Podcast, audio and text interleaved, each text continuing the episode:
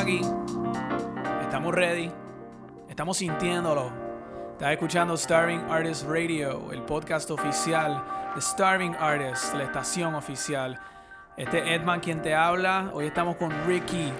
Este es el podcast que te pone la mente a correr con varios temas. Temas de negocio, temas de motivación, entretenimiento, cultura, tendencia. Estos son los máximos niveles y los máximos poderes. Así que Starving Artist empieza ahora.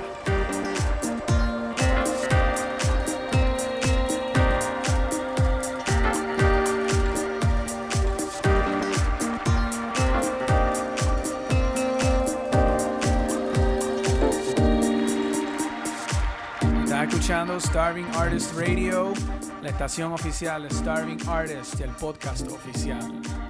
Sabes que nos puedes encontrar en las redes sociales at Starve Artist, S-T-A-R-V, Artists, en plural, en todas las redes, Instagram, Facebook, Twitter.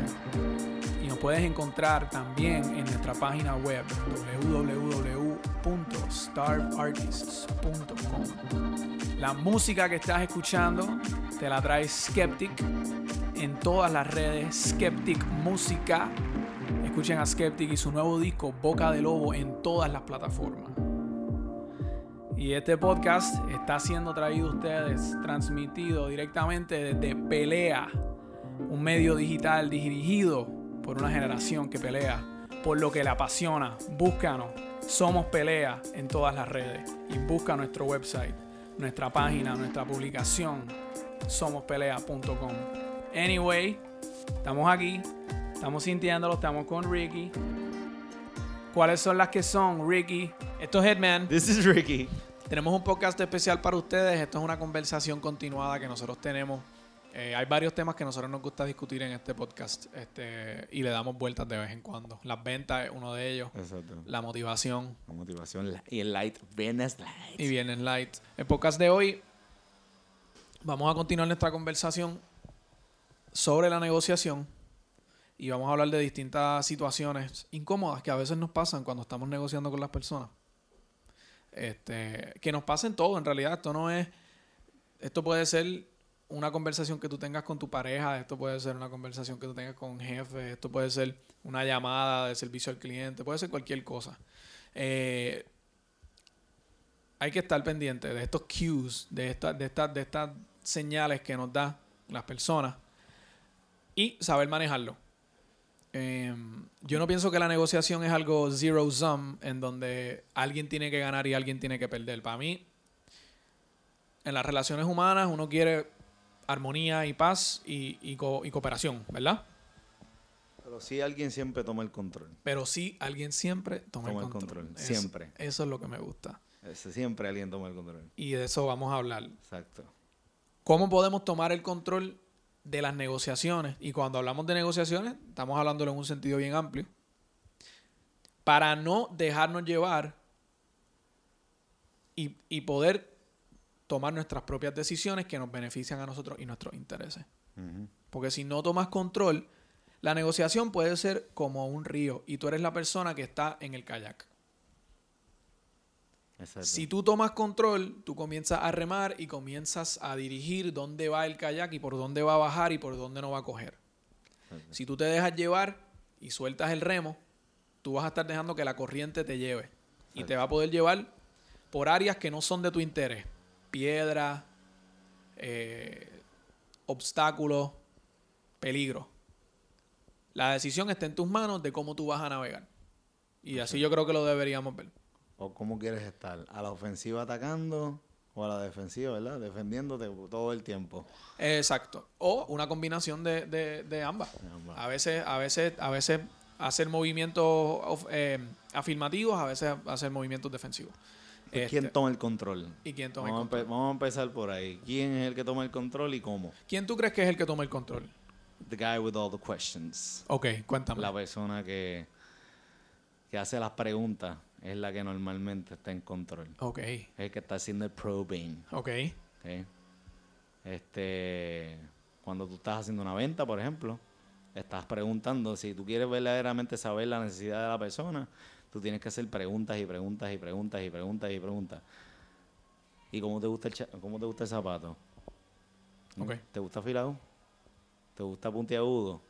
¿Te gusta redondo? ¿Ah? ¿Te gustan marrones? ¿Te gustan negros? Ok. La persona te va a decir sí, me gusta así, no me gusta esto, sí me gusta esto, me gusta que sea marrón, me gusta que sea puntiagudo. Hasta que tú puedes darle quizás unas Nike de las de Jordan específicamente y puedes ir a lo específico, a exactamente lo que esa persona quiere y esa persona te lo va a comprar. Ok. ¿Por qué? Porque le hiciste preguntas. La persona en el otro lado, pues está susceptible a que vas a saber su debilidad. Porque él es el que te está contestando. Él no tiene control. Él no tiene control sobre que lo vas a poder persuadir al final del cabo porque vas a tener algo que tú quieres, que él quiere. Mientras te está contestando las preguntas. Exacto. ¿Y por qué tú crees que eso pasa? ¿Sabes? La gente siente como que la obligación de contestar la pregunta que le hacen, ¿verdad? En- la- las preguntas que, que uno hace y las preguntas que uno contesta son como, como ese camino que uno va creando en esa negociación y son ese, ese probing nos deja a nosotros saber ciertas cosas que entonces luego vamos a usar para poder beneficiarnos de, de- esa negociación. Una cosa también importante es que no tenemos que contestar todas las preguntas que se, que se nos hacen.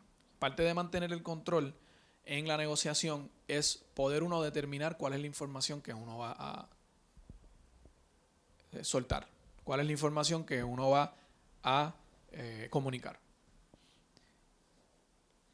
Porque la información es una herramienta importante.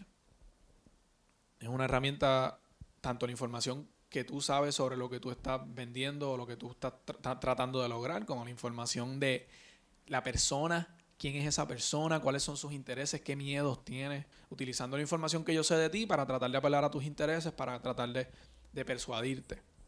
Eh, pero hay preguntas que nos hacen durante ese proceso, hay preguntas que, que- y, momentos en donde podemos perder el control rápidamente. Ya sea porque nos encajonan en una postura o porque soltamos una información que, que no teníamos que soltar en el momento. Uno de esos ejemplos. La pregunta, ¿cuánto tú me cobras por esto? Hay que tener cuidado con esa pregunta porque la persona, uno tiene que saber si la persona que te está haciendo esa pregunta es una persona que sabe sobre el valor de esos bienes y servicios que está solicitando. Porque si no conoce el valor, el número que tú le des, que tú le des a esa persona, esa persona no va a poder contextualizarlo, no va a tener ningún punto de referencia. Tú has comprado mil veces, eh, por ejemplo, comida rápida, vamos a dar un ejemplo. No que seas una persona no saludable, sino que todo el mundo sabe más o menos los precios de un restaurante de comida rápida. Sí. Tú vas a un restaurante de comida rápida y tú te pides un combo y del combo te salen 35 pesos. Y tú dices como que, no, porque es que esto mismo yo lo, yo lo compro en este otro lugar por tanto. Tu- tus precios tienen que reflejar el movimiento del mercado. En ese caso tú tienes un punto de referencia porque tú sabes que más o menos los combos de comida rápida son X cantidad de precio y tienen eh, X cantidad, X eh, calidad de producto. Exacto. Tú sabes lo que te va a costar. Si alguien de repente te... Pues tú vas a saber que no es un buen negocio. Pero para personas, para momentos donde no hay ese punto de referencia, donde no hay ese segundo restaurante de comida rápida, si te preguntan cuánto tú me cobras por hacer este servicio y yo te doy un número y tú no sabes, tú no tienes otro lugar donde tú puedas hacer una comparación, pues tú no vas a saber lo que yo te estoy diciendo, tú no vas a saber lo que ese número significa. Y como hemos hablado antes en este podcast, es bien importante establecer el valor para que la persona sepa lo que significa. So que esa pregunta de cuánto tú, no, me cobras por esto, al menos de que sea a una persona que ya sabe sobre los bienes y servicios y que ya hay, ¿verdad? Una- un precedente establecido sobre cuáles son los precios en el mercado y sobre cuál es ese producto y servicio, esa pregunta no se contesta inmediatamente. Porque la pregunta misma te está llamando a que tú descubras junto a esa persona cuáles son las necesidades que tiene esa persona. ¿Qué sucede? Si tú contestas esa pregunta prematuramente y tú dices, ah, pues yo te cobro por este servicio tanto, pues esa persona ya va a tener ese número. Y si tú en algún momento, por alguna razón, cambias las circunstancias y tú te das cuenta que le tienes que cobrar más, La persona dice, no, no, pero es que tú me habías dicho que me ibas a cobrar tanto.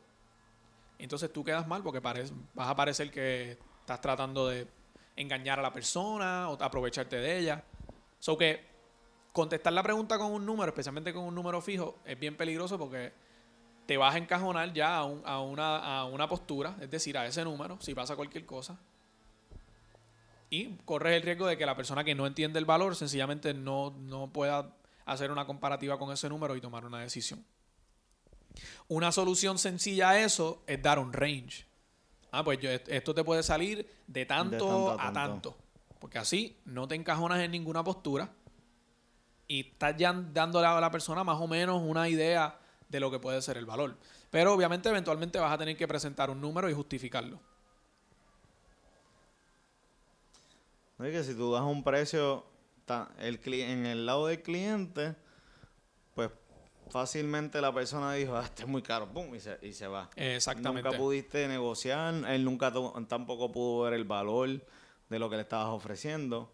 Pero entonces, por el otro lado, si sí te compra y de momento él quizás necesitaba algo que verdaderamente requiere este, un montón de trabajo, pero ya le dijiste un precio, ya le tienes que hacer el trabajo con ese mismo precio que le, que le, indicaste. O sea que los dos, los dos en realidad este, llegan a un a un riesgo. No, y que tenemos el miedo de que, de entre me hicieron una pregunta, la tengo que contestar. Si no le contesto, o me la va a hacer de nuevo, o va a insistir, o va a pensar que estoy evadiéndolo. No pasa todo el tiempo. no, no es común tener a una persona insistente no, no, pero ¿cuánto es? ¿Cuánto es? Porque, como hemos mencionado anteriormente también en este, en este programa, las personas sí piensan en los dólares y centavos y en su bolsillo cuando compran, pero también piensan en otras cosas. La calidad del servicio, la seguridad, la garantía, el tiempo, la gente, ¿sabes? So que, so eso es parte de la ecuación. Y si tú tienes una persona que te está insistiendo mucho por el precio y cuánto y cuánto es, pues lo más seguro esa persona va a mantener ese comportamiento una vez tú lo contrates y esa persona va, a estar jeringándote y te va a hacer la vida imposible. So, no necesariamente sea un cliente que tú quieras tomar. Una persona que sea insistente, que siempre esté buscando de regatearte, que siempre esté buscando de, que, de que tú le hagas las cosas más rápido o que siempre te esté tratando de poner presión. Como, como en las relaciones, las personas no cambian de, de comportamiento mucho. Sobre el comportamiento que, tú me demuestras hoy, yo lo tomo como que va a ser el comportamiento que tú me muestres mañana y la mayoría de las veces es igual. Tú sabes qué esperar de mí en cuanto a mi conducta y más o menos recibes tu expectativa y las personas son iguales. So, dominar la, dominar la negociación tiene mucho que ver con no contestar esas preguntas que te van a hacer encajonarte en una postura o que quizás vayan a confundir a la persona y ir conociendo cuáles, cuáles son esos atributos de esa persona que te van a dejar a ti saber si es un buen negocio lo que, lo que, lo que tú estás haciendo. Y una de esas maneras de dominar es no contestar. No contestar esa pregunta, sino utilizar la pregunta como una manera de adquirir más información. ¿Por qué? Porque siempre es mejor estar bien claro ambos y tú estar seguro de que la persona esté informada sobre lo que tú le vas a decir. Porque al final del día, la persona tiene unos intereses y tú tienes otros intereses. Tú lo que quieres es tratar de satisfacer a esa persona en sus intereses, pudiendo tú satisfacer los, tuyos. O en realidad tomar control no es, que tú vas a controlar a la otra persona, es que tú vas a tomar control de tu destino. vamos, a, vamos a ponerlo así, para no confundir. Tomar el control no es que vas a controlar a la otra persona, es controlar tu destino. So, contestar una pregunta con una pregunta es un ejercicio de controlar tu destino. Es un ejercicio de tú saber, ok, si esta persona me está preguntando por el precio, ¿cuánto tú me haces por esto? Pues tú le puedes contestar de, con una pregunta también. ¿Has tenido la oportunidad de visitar nuestra página, ver nuestros servicios? Este, sí, como ¿qué que, clase de, como que yo te digo como que... Por ejemplo, si un cliente viene a donde mí y me dice, ¿cuánto tú me cobras por un logo? darte un ejemplo. Pues yo le pregunto, ¿verdad? Eh, ¿En qué industria está? Eh, si el logo que tiene es, es un logo que se, lo, se le hizo un profesional o lo hizo él. Este, qué otros artículos de diseño tiene de, de- su identidad que se han trabajado, necesita eh, un trabajo de identidad, para qué quiere utilizar el logo, dónde lo piensa publicar. Yo hago todas esas, se hacen todas esas preguntas antes de con- contestar el precio, porque la manera que esa persona te conteste va a depender del servicio que tú le vas a dar. Exacto. Este, porque hemos hablado también en, en otras ocasiones, ¿verdad? Si te hacen esa pregunta, eh, tú, Que es mucho más complicado. es de lo mucho que más es. complicado de lo que es. So, va- necesitas sacar información. Necesitas ese sacar información Porque y la- puede conllevar que sea un trabajo bastante amplio, como puede ser un trabajo bien, bien pequeño. y O que sea no otro nada. trabajo completamente distinto, porque de repente la persona te dijo, Ah, ah, ¿cuánto tú me cobras por un logo? Que él Pero pensaba que era un logo, pero en realidad lo que quería era, yo no sé, un, un- una portada, un billboard ahí, yo no sé qué sé yo. Totalmente. Y, y la persona va a apreciar las preguntas, porque se va a dar cuenta que estás pensando en ello, que estás pensando Mm, en, también, en- pia- en estás cómo, pensando en cómo personalizarle el servicio. Mm, verdad, verdad. No se va a ver como que estás como que, ah, ¿qué te pasa? es- Estás atacándome. Exacto. No, me estás persuadiendo. No, no lo está viendo de esa manera. Una persona, exacto, se ve genuino y se ve a la misma vez, este, a la misma vez también, pues, pues quizás puedes obtener lo que tú quieres a la misma vez que él, que él obtiene lo que él quiere. Sí. Estás ganando, ganando. Sí, ambos Oye, ganan. bueno, ¿eh? Eso se, se, se escucha como que a veces cuando dices tomar control, se puede escuchar como... Bien posesivo. Bien, bien como que bad. Pero en realidad no lo es porque... Porque entonces eso mismo que tú dices, cuando de momento la persona ve que tú le estás haciendo preguntas, ay, he's thinking of me. Ya. Él, él está como que, ay, qué bueno esta persona. Eso está muy bien. Y las personas te lo agradecen al final. Contra, me, me diste lo que yo quería. Sí. Pero volviendo a esa pregunta de cuánto tú me cobras por esto y cómo nosotros la vamos a contestar, ah, me imagino que habrá gente que me diría, Edman, que yo le contesto a alguien que me pregunta cuánto yo le cobro si en realidad yo no sé cuánto yo cobraría por eso. ¿No te pasa? De repente alguien te pide un servicio para algo que tú sabes hacer y tú dices, pero ¿cómo, ¿cómo yo le pongo un precio a esto? O sea, yo sé que esto vale, sé que yo saco de mi tiempo, sé que yo he estudiado, sé que yo he hecho muchos trabajos y tengo experiencia, pero ¿cómo yo le pongo un precio? Sí. Ok, pues cuando estamos hablando de servicios, más específicamente, como lo tuyo, como un wellness coach, como una persona que va a hacer un trabajo de diseño, en mi opinión, yo entiendo, yo he encontrado que el identificarle un precio, precio a un producto consiste en tres puntos principales. El primero es cuánto a ti te cuesta hacerlo. Eso probablemente es la parte más fácil de calcular de la ecuación porque eso son cosas tangibles. Um, En el caso de, por ejemplo, si tú fueses a llevar tu ejemplo de wellness coach a el máximo nivel, pues lo que te cuesta hacerlo es, ah, pues cuánto me cuesta tener una oficina. Ah, pues eso son, para darte un ejemplo, eh, 250 dólares mensuales en renta. Ah, y los utilities son otros 100 dólares. Y el internet, el wifi, 50.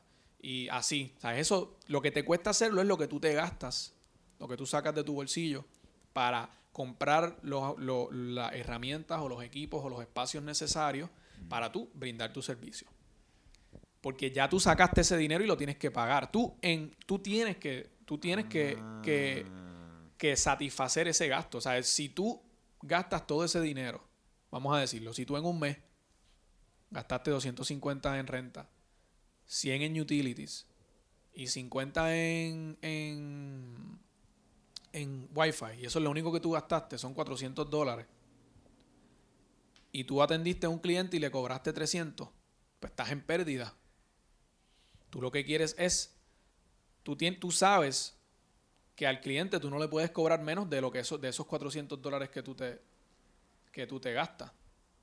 O, o sea, que, que, que en total los ingresos que tú tienes que hacer tienen que por lo menos superar eso. Tú tienes que calcular cuánto a ti te cuesta hacerlo.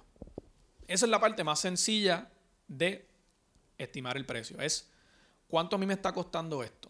Y ya tú sabes que tú necesariamente tienes que para hacer este trabajo. Porque nosotros podemos dividirlo por cliente, cuánto, cuánto a mí me cuesta cada cliente, por ejemplo.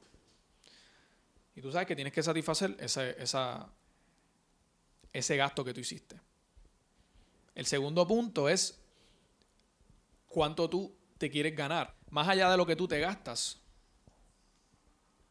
¿Qué tú estás invirtiendo en tiempo y en esfuerzo que no tiene necesariamente un valor numérico, pero sí tiene un valor? Tú lo que estás calculando es, más allá de lo que yo me gasto, en, de lo que yo saco de mi bolsillo para tener mi oficina, para tener los utilities, para tener wifi, es cuántas horas yo estuve atendiendo al cliente. Ah, pues yo estuve tres horas, cuatro horas. ¿Cuántas horas yo estuve haciendo mi mercadeo? ¿Cuántas horas yo estuve haciendo el plan de negocio? El esfuerzo y el ejercicio y el tiempo que uno le dedica a trabajar el negocio como tal. Más allá de lo que tú te estás gastando para comprar las herramientas y los espacios y los equipos que tú necesites. Y ese tiempo, pues tú lo calculas de esa forma. Ah, pues como yo me gasté tantas horas, pues yo tengo que calcular más o menos este tiempo a 15 dólares la hora. Y entonces tú me preguntas, ¿y entonces cómo yo llego a esos 15 dólares la hora? Porque, ¿sabes? ¿Cómo yo sé que voy a cobrar 15 dólares y no 30 y no 40 y no 100? Esa decisión la tienes que tomar considerando los precios del mercado. Considerando, como tú me dijiste, yo, ah, yo he hablado con otros nutricionistas y yo sé que más o menos funciona de esta forma. Porque en cualquier industria que tú te dediques, tú vas a estar compitiendo con gente. Tú no vas a ser, salvo excepciones, tú no vas a ser la única persona que está brindando ese producto y servicio. ¿Ok? Tú vas a competir. Y como hay competencia, tú tienes que velar que tú tengas un producto más atractivo para tus consumidores que la competencia. ¿Verdad? So que en ese sentido el precio es uno de esos atractivos. So, si todo el mundo está cobrando esa mm, eh, 15 dólares la hora, o por lo menos está tiene ese, ese, eso como su, como su costo de tiempo, y de repente tú te asignas el doble, 30 dólares la hora, pues sabes que tu servicio va a ser más caro y sabes que las personas entonces, cuando vean tu producto y servicio, pueden mirar a del de tu competidor y, irse por él porque es más, porque es más económico. So, eso, eso es algo que tú tienes que decidir. Ahora bien, si tú tienes un producto y servicio que es superior al, que, al de tu competencia y todo el mundo lo sabe y todo el mundo está dispuesto a pagar adicional porque saben que tú eres superior, pues tú puedes poner un precio arbitrario. Victoria's Secret produce la misma la ropa interior en el mismo lugar en donde lo produce Gap. Les cuesta lo mismo. Mejor dicho, exacto. Le cuesta lo mismo a Victoria's Secret producir el, el, El mismo producto el que mismo ellos hacen. producto que produce Gap o Old Navy Pero lo vende más. pero lo vende más caro. ¿Por qué? Porque tú no estás comprando el artículo nada más, tú no estás comprando la ropa interior, tú estás comprando la marca, tú estás comprando el poder decir, tengo esta, este artículo y, y- por eso soy más privilegiado, porque hay un sentido de, de- de- de- lujo que tiene el producto. Y es porque Victoria Secret ha establecido que su producto es el premium en el mercado. Y por eso lo hace, porque la gente entiende que eso es cierto. Si la gente no entendería, si la gente diría, pero, o sea, si de repente Old Navy, por querer creerse Victoria Secret, empieza a vender los panties más caros, No los compran. no los van a comprar porque la gente no asocia ese, ese lujo con esa marca. Exacto. So, eso tiene que ver. Entonces, entonces tú contemplas eso. Eso es cuánto tú te quieres ganar, cuánto a ti te cuesta de tu tiempo. So, hay un elemento de el tiempo que, tú, que, tú, que a ti te toma y un elemento de cuál es el valor, cuál es la calidad de mi servicio y, y- y- y- y cómo, cómo yo puedo establecerme frente a mi competencia.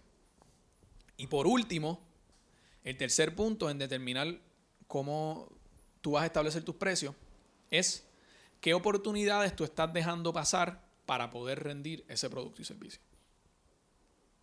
¿Ok? ¿Qué oportunidades? Te, te voy a dar un ejemplo. Volvemos al ejemplo de- del logo. Si yo soy un diseñador gráfico y me piden un logo, dos personas, y una persona me dice que me puede pagar por el proyecto, para darte un ejemplo, 1.500 dólares. Y yo estoy negociando con la otra persona para eh, hacer ese proyecto.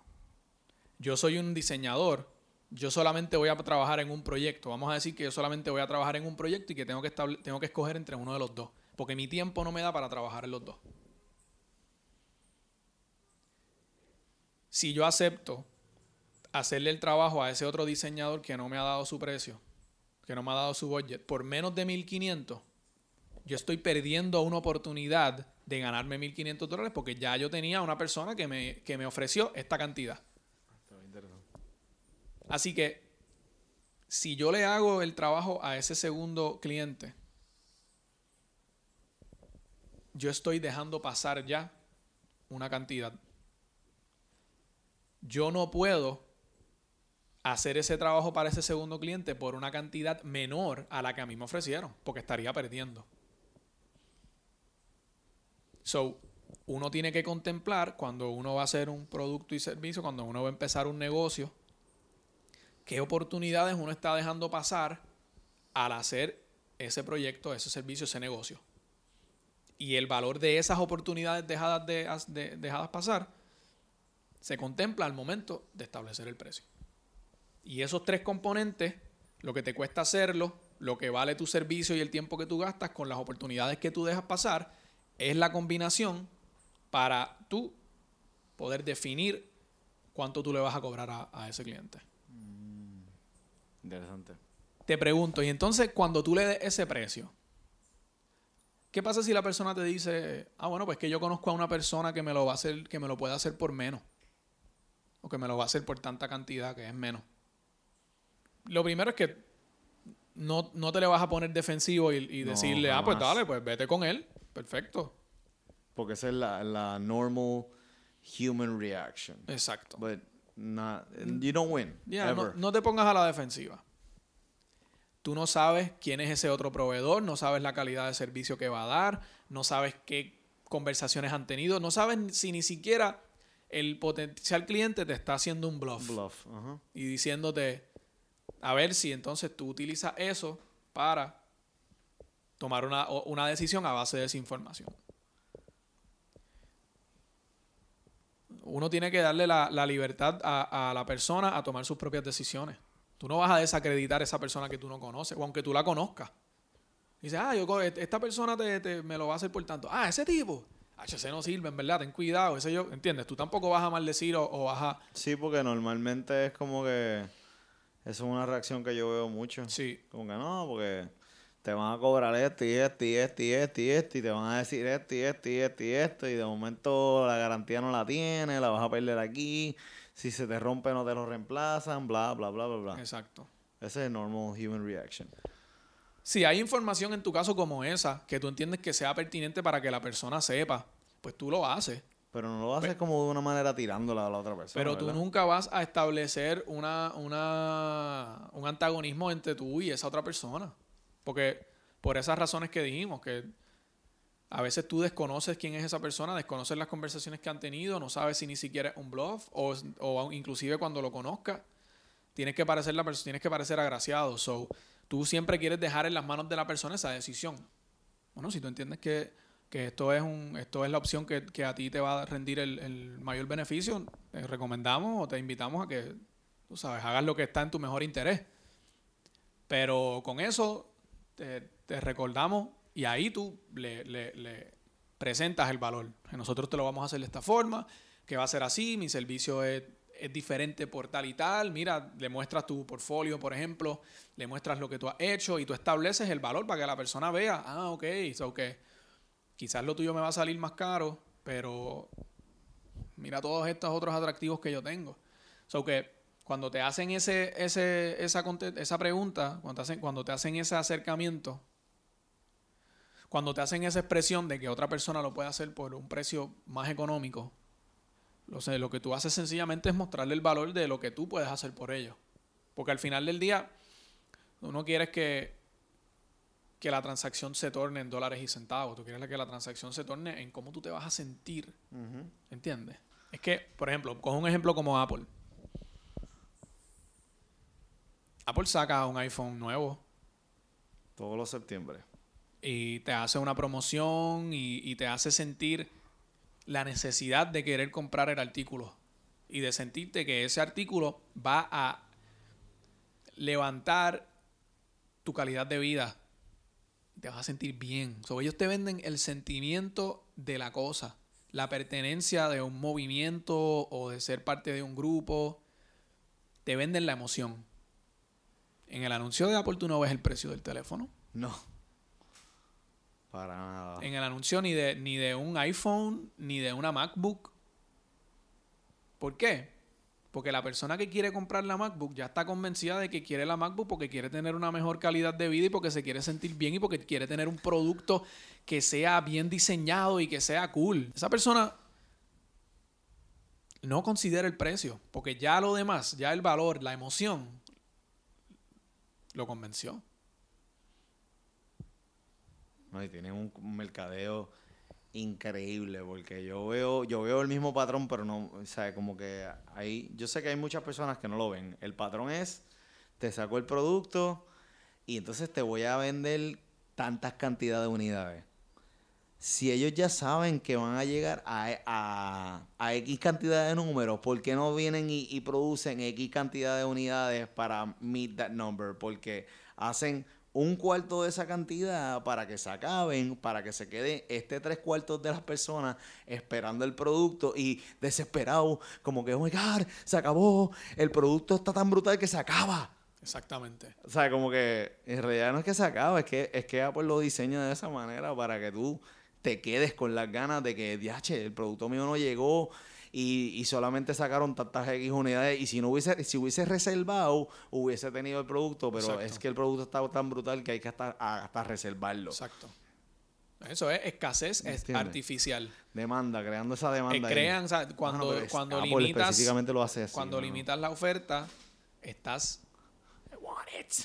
Porque la gente quiere lo que no puede tener. Lo que no puede tener. Y tú no puedes Exacto. querer una cosa y tenerla a la vez. Exacto. Porque si tú la tienes, la tienes. Querer implica el no poseer la cosa. Exacto. Y cuando tú quieres algo y tú ves que otras personas lo tienen y tú no lo tienes todavía, eso te hace un consumidor hasta más irracional. Y ese es el punto. Pero no te están, no, no te venden el precio. No te dicen, No. eso no tiene nada que ver con, el, con la compra del producto. Y eso es algo que yo veo mucho, y de hecho yo lo veo mucho en Instagram. Un anuncio sponsored puede ser lo que sea, puede ser un restaurante, Camisas. puede ser una camisa, ah, ah, 10 pesos, checa las camisas de nosotros, 10 pesos, 15 El- pesos, El camera cup. todo. En una red como Instagram, que es una red visual, que lo que genera es un, que lo que pide es un contenido que sea lindo y que te haga sentir bien.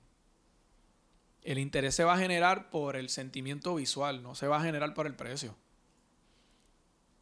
Inclusive tú puedes decir en especial, ¿ok? Pero el especial lo reservas para, la, para el cart del e-commerce, no para la plataforma Instagram, que, es que es that warm, fuzzy feeling about the thing. I love it, it's so glossy, it's so pretty, look at the colors. El precio es como, uh, what?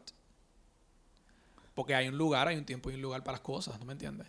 Exacto. En Instagram tú no vas a comprar el producto, tú lo vas a comprar en la tienda online. Y ahí vas a ver el precio. En Instagram tú vas a obtener el sentimiento. Es lo mismo cuando Apple hace un anuncio pone un billboard. Como que en ese momento tú no vas a comprar el producto y servicio, tú no tienes que conocer el precio.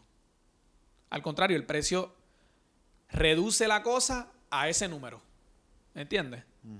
Y eso tiene mucho que ver y por eso entonces no nos podemos mantener tan fijados en el precio, sino en el valor Exacto. y, y- y- y- y entender que el valor y el precio que nosotros le ponemos a la cosa, pues es, es un, es un conjunto de distintas circunstancias.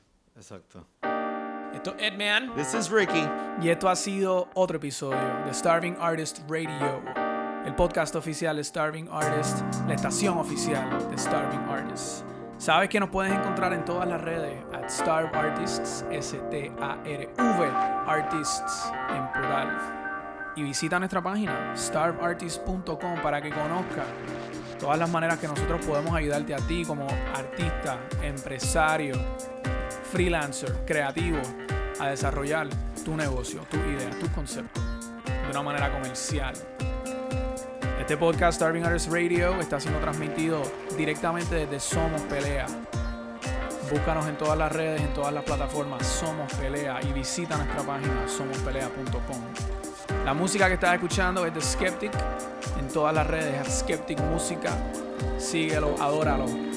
Ponlo bien ready, bien sexy. Tú sabes que esto es Starving Artist, donde venimos a ponerte todas las macacoas encima, lo imaginable y lo inimaginable del conocimiento para que tú machuques el pilón y te pongas el sazón bien ready. Ok, este es Edman. Sabes que me puedes seguir a mí, Edman, en todas las plataformas, at Silvino Edward. Eh, te recomiendo que me busques en realidad, porque hay niveles y hay niveles. Así que experimenta los niveles del Edman, experimenta los niveles de Skeptic, Starving Artist Radio y Somos Pelea. Esto será hasta la próxima. Un besito, un abrazo. Ran, ran.